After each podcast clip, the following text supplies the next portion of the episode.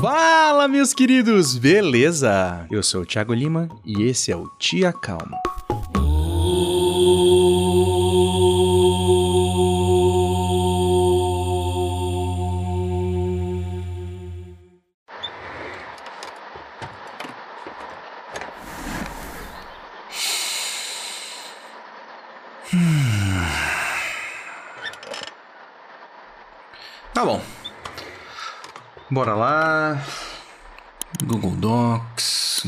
Roteiro.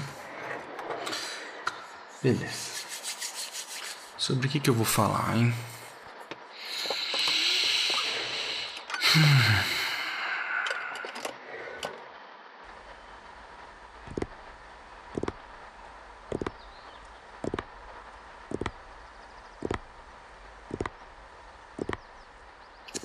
Sei lá, eu queria falar, sabe? Uma coisa assim.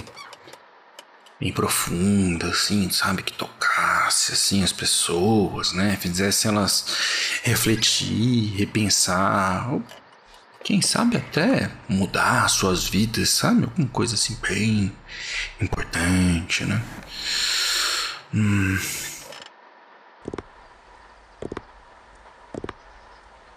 Aí sei lá, né? Talvez eu possa pegar alguma coisa que eu já passei, assim, na minha vida tal, né? Tentar aí mostrar que todo mundo passa pelas mesmas coisas, né? No fundo, todo mundo é igual.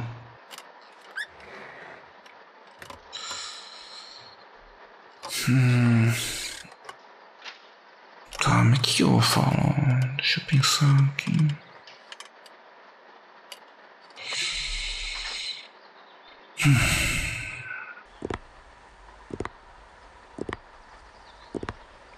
Cara, não tô conseguindo concentrar aqui inferno. Ah.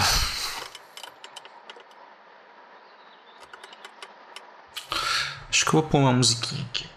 Uma musiquinha vai ajudar. Vamos ver aqui um lo-fizinho, tops.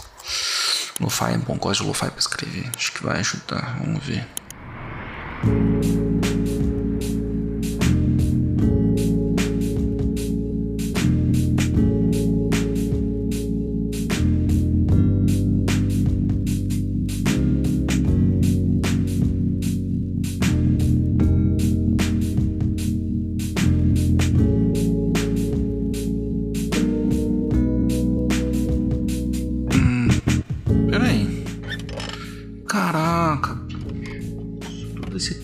Já que me perdi na música.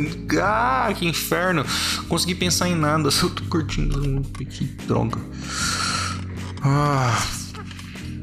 Hum, vamos lá, vamos lá. Preciso escrever, gente. Pelo amor de Deus. Pelo amor de Deus. Faz tanto tempo que eu não solto um episódio. Que não me vem nada na cabeça, gente.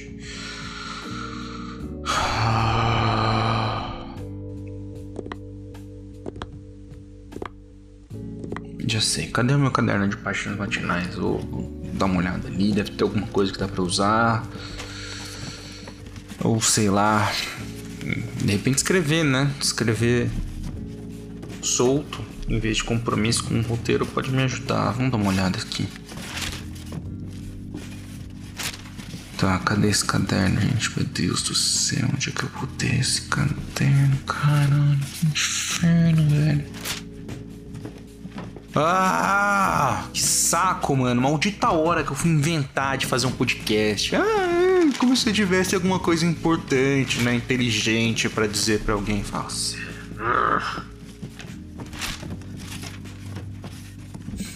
Como se alguém fosse ouvir um babaca presunçoso que nem eu. Ah, good vibes, desconstruidão. Calma, otimista, positivaço. Inferno.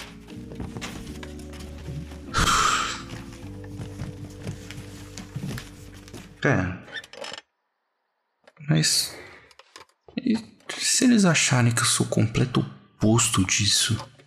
E se. E se eu for mesmo o oposto disso tudo? Ah não, velho. Puta merda. Vai ser mais um projeto mirabolante megalomaníaco pra eu fracassar, velho. Por que que eu faço isso comigo, mano?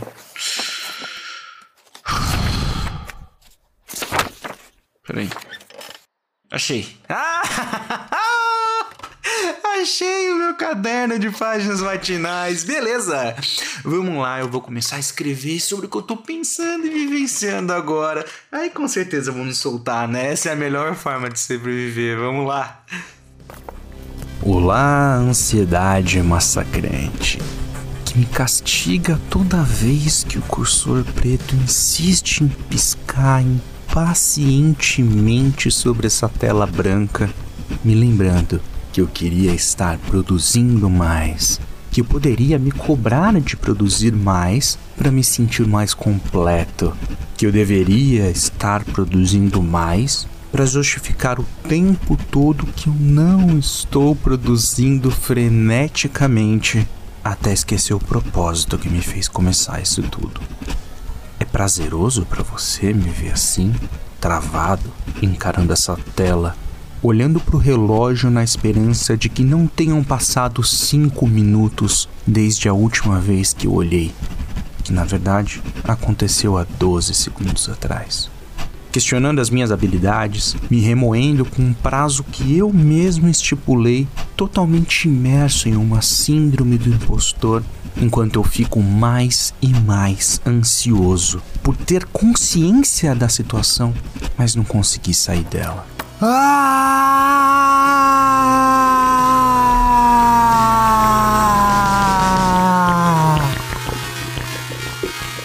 Esse é um relato baseado em fatos recorrentes na vida de muitas pessoas, em especial daqueles que lidam com criatividade. Mas será que há uma saída?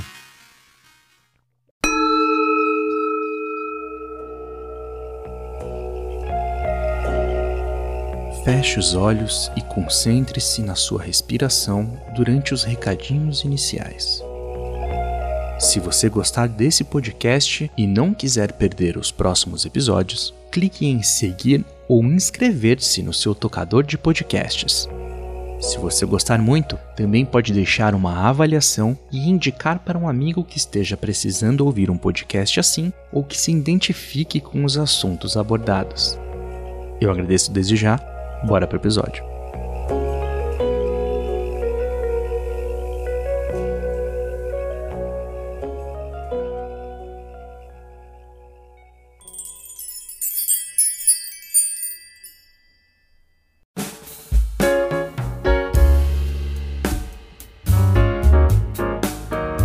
A mente humana é um negócio inquietantemente surpreendente, não é? Ao mesmo tempo que somos capazes de criar coisas novas, estabelecer diálogos complexos e desenvolver teorias grandiosas sobre as coisas mais simples e corriqueiras, também criamos falsas expectativas, ansiedades e traumas que às vezes nos perseguem a vida toda. A maior oportunidade de um criativo é também o seu maior desespero uma folha em branco.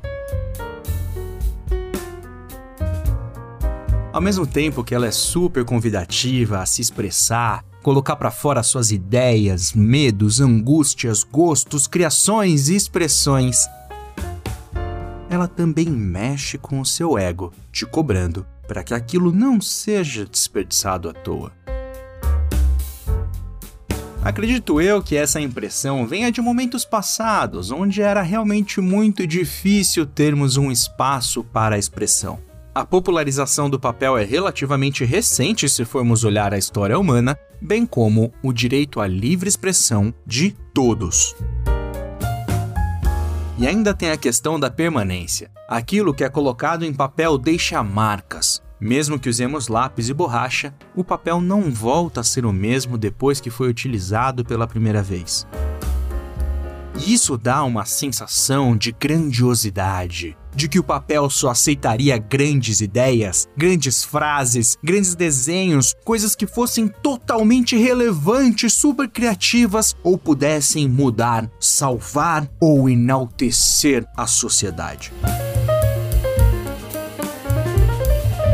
Com a revolução tecnológica, isso poderia ter ficado para trás. O acesso é muito mais facilitado hoje em dia. Um bit apagado volta a ser um zero como se nada tivesse acontecido.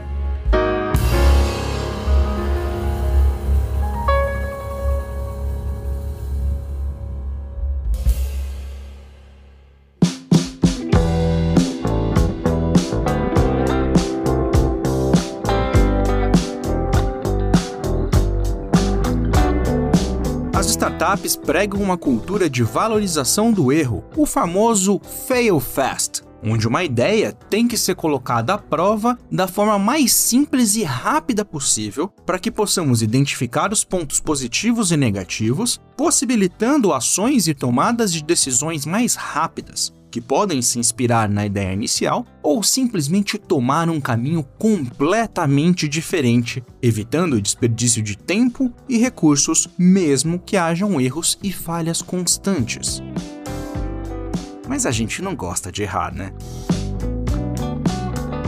É preciso muito esforço para mudar essa cultura, para entender que a ideia por si só não tem valor algum, que os feitos e informações podem sim se tornar grandiosos quando apoiados em uma série de erros e falhas. Mas a educação que temos hoje não vai de encontro com esse pensamento, em especial quando somos avaliados por nossos erros e julgados pela sociedade por nossas falhas.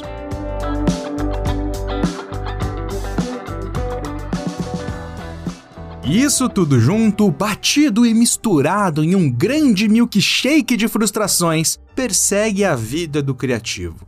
Em especial quando está em uma sequência de boas realizações que acabam criando uma cobrança interna de que é necessário manter ou melhorar o nível sem ter espaço para erros.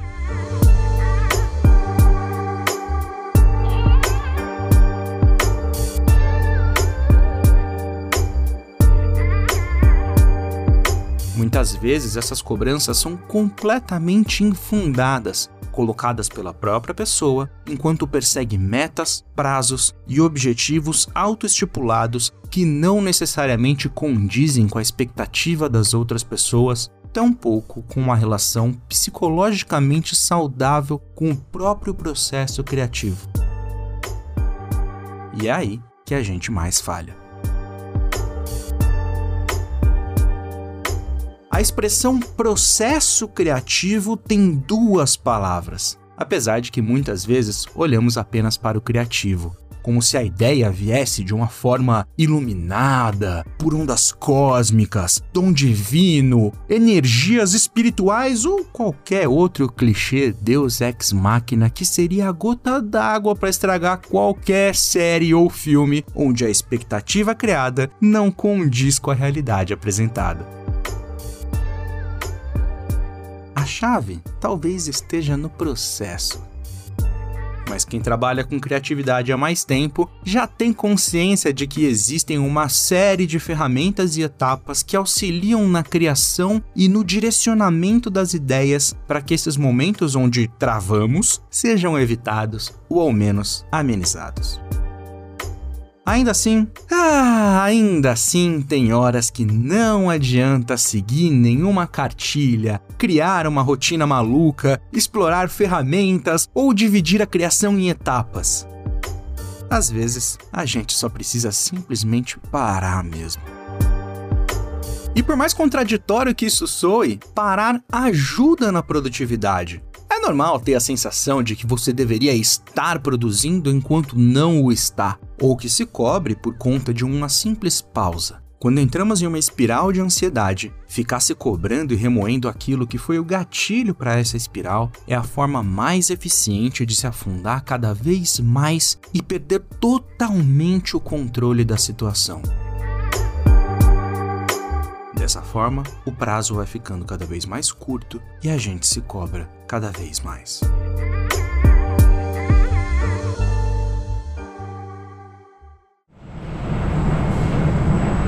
Olhar para o cursor piscando sobre a tela, para o papel em branco, a tela no cavalete aguardando tinta, a batida pedindo um novo passo, o barulho da estática na caixa de som. Ou a interface do programa cheia de botões que poderiam estar sendo clicados para criar algo novo só vai te trazer ainda mais ansiedade quando temos um bloqueio criativo.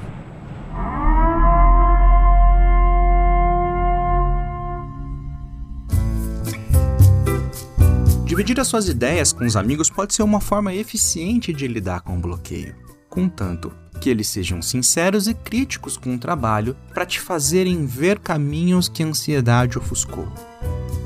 Na minha busca por me reconectar com o meu eu interior, com o meu lado mais criativo, eu me deparei com duas entrevistas seguidas onde pessoas que eu admiro falavam sobre o livro O Caminho do Artista, de Julia Cameron. Você deve se lembrar que eu citei brevemente ele no primeiro episódio do Tia Calma, mas se estiver chegando agora ou se você não se lembrar, dá uma pesquisada depois no título Pare de Polir o Seu Ego. O mais legal é que esse é um livro ferramenta, ou seja, você utiliza ele como base e consulta. Vai, volta, lê e aplica, volta, continua tentando, aplica novamente e por aí vai. Não é um livro para colocar ao lado da cabeceira, ler de vez em quando e nunca mais tirar da estante.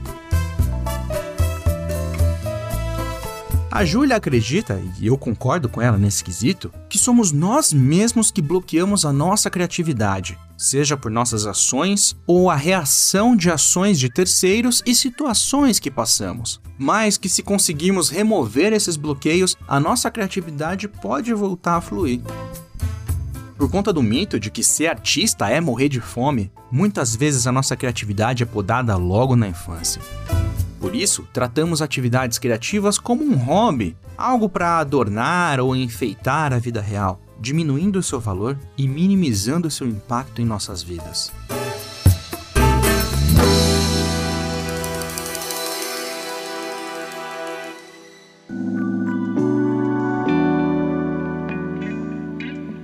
Esse livro se baseia em 10 princípios. Primeiro, a criatividade é uma ordem natural da vida. Segundo, por trás de toda a vida há uma força criativa que permeia tudo. Terceiro, quando nos abrimos à nossa criatividade, nos abrimos a essa força criativa. Quarto, nós mesmos somos os resultados de criações e devemos seguir sendo criativos. Quinto, a criatividade é uma dádiva e usá-la é ser grato a isso. Sexto, a recusa a ser criativo contraria a nossa natureza. Sétimo, quando exploramos a nossa criatividade, nos aprofundamos na força criativa. Oitavo, ao nos abrir para a força criativa, mudanças sutis, mas poderosas podem acontecer. Nono, é seguro nos abrirmos a uma criatividade cada vez maior. E décimo, ao nos lançar em busca dos nossos sonhos, nos lançamos em busca da força criativa. Existem alguns insights bacanas no livro, como a criatividade é como capim, cresce muito rapidamente ao menor sinal de cuidado. Ou então, o seu lado criativo é uma criança, ela precisa ser levada pela mão, ensinada e protegida. No começo, seus resultados serão ruins ou com ar de amador, mas ela vai progredir e amadurecer. Ou então, sabe quantos anos eu vou ter quando finalmente aprender a fazer alguma coisa? Os mesmos que eu vou ter se eu não aprender. E por final, o nosso cérebro é como um poço. Precisamos enchê-lo com estímulos, caso contrário, ele vai secar quando mais precisarmos. Mas eu não vou mentir, não. Há uma série de coisas que me incomodam nesse livro também. Como quando a Júlia estabelece uma forte e recorrente ligação entre criatividade e religião. Mesmo dizendo que é possível substituir o conceito de Deus por outra coisa, ou quando apresenta e reforça vários conceitos meritocráticos. Dito isso, ler o livro não é uma escolha totalmente sua eu consegui colocar boa parte das coisas em prática simplesmente ignorando essas partes. De qualquer forma, além das tarefas diárias desse método de 12 semanas, existem duas técnicas muito potentes que eu acredito que podem contribuir com o seu processo criativo: as páginas matinais, que eu mencionei na sketch de abertura desse programa, e os encontros com o artista.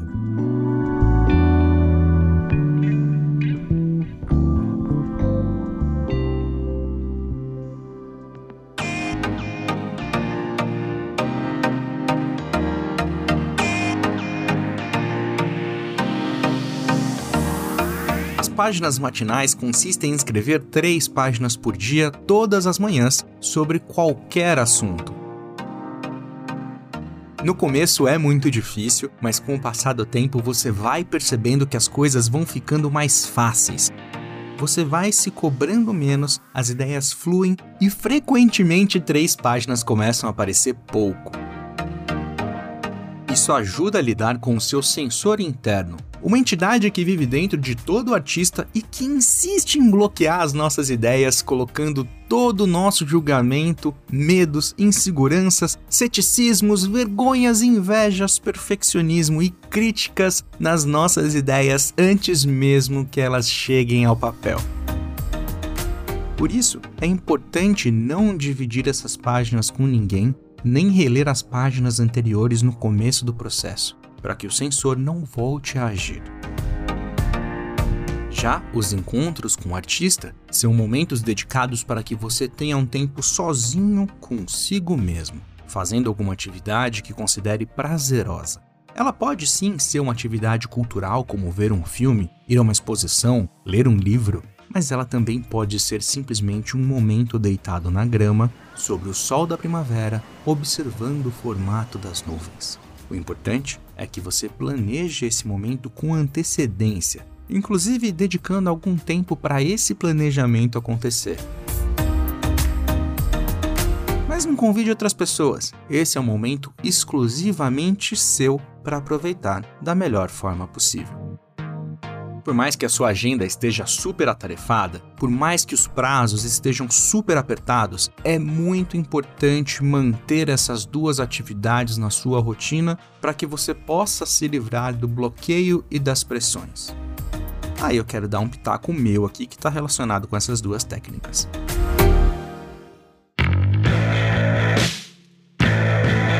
O ambiente corporativo criou um estigma negativo sobre a procrastinação, como se no momento onde não estamos 100% dedicados exclusivamente às nossas tarefas que estão relacionadas com o sucesso da empresa, nós estamos sendo improdutivos e, por consequência, prejudicando o trabalho. Mas há um conceito muito importante que é a procrastinação positiva. Afinal de contas, ninguém é 100% produtivo o tempo todo, né?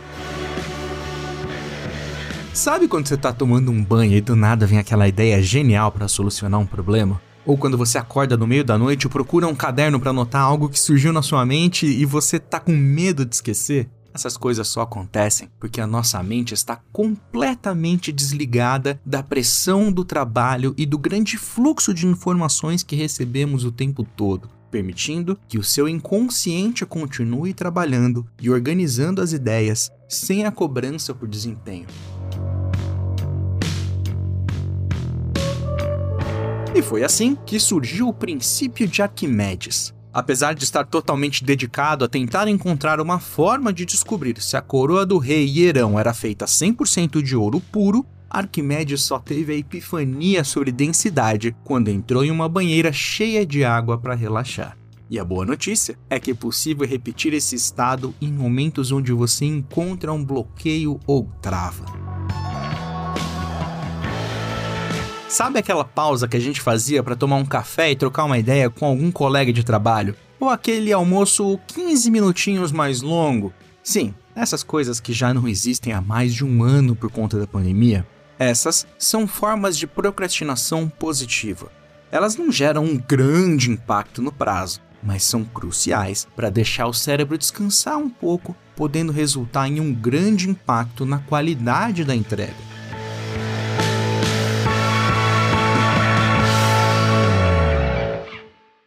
Eu arrisco até dizer que alguns dos mais famosos métodos de produtividade, como o Pomodoro, são baseados em procrastinação positiva.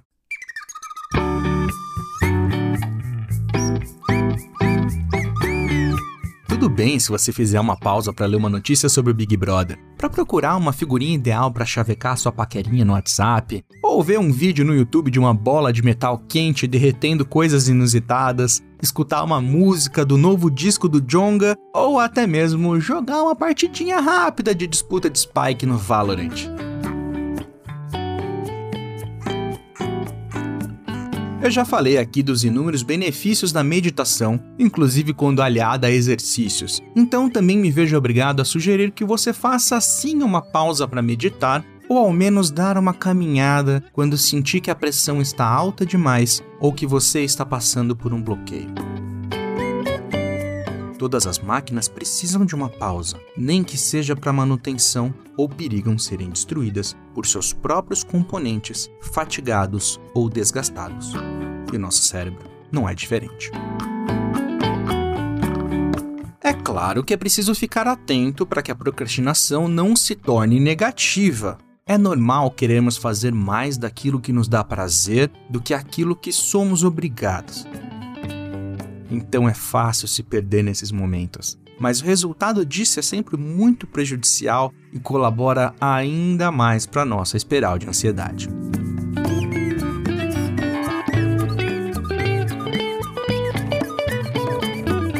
Sintetizando, não se culpe pelo bloqueio, se permita procrastinar sem se culpar, contanto que isso seja pontual e não te prejudique.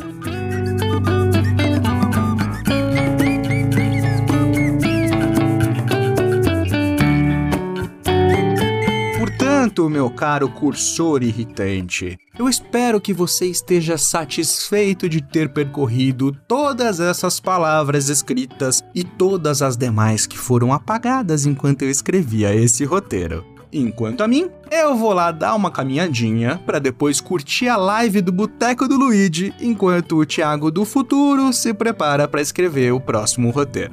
Até lá!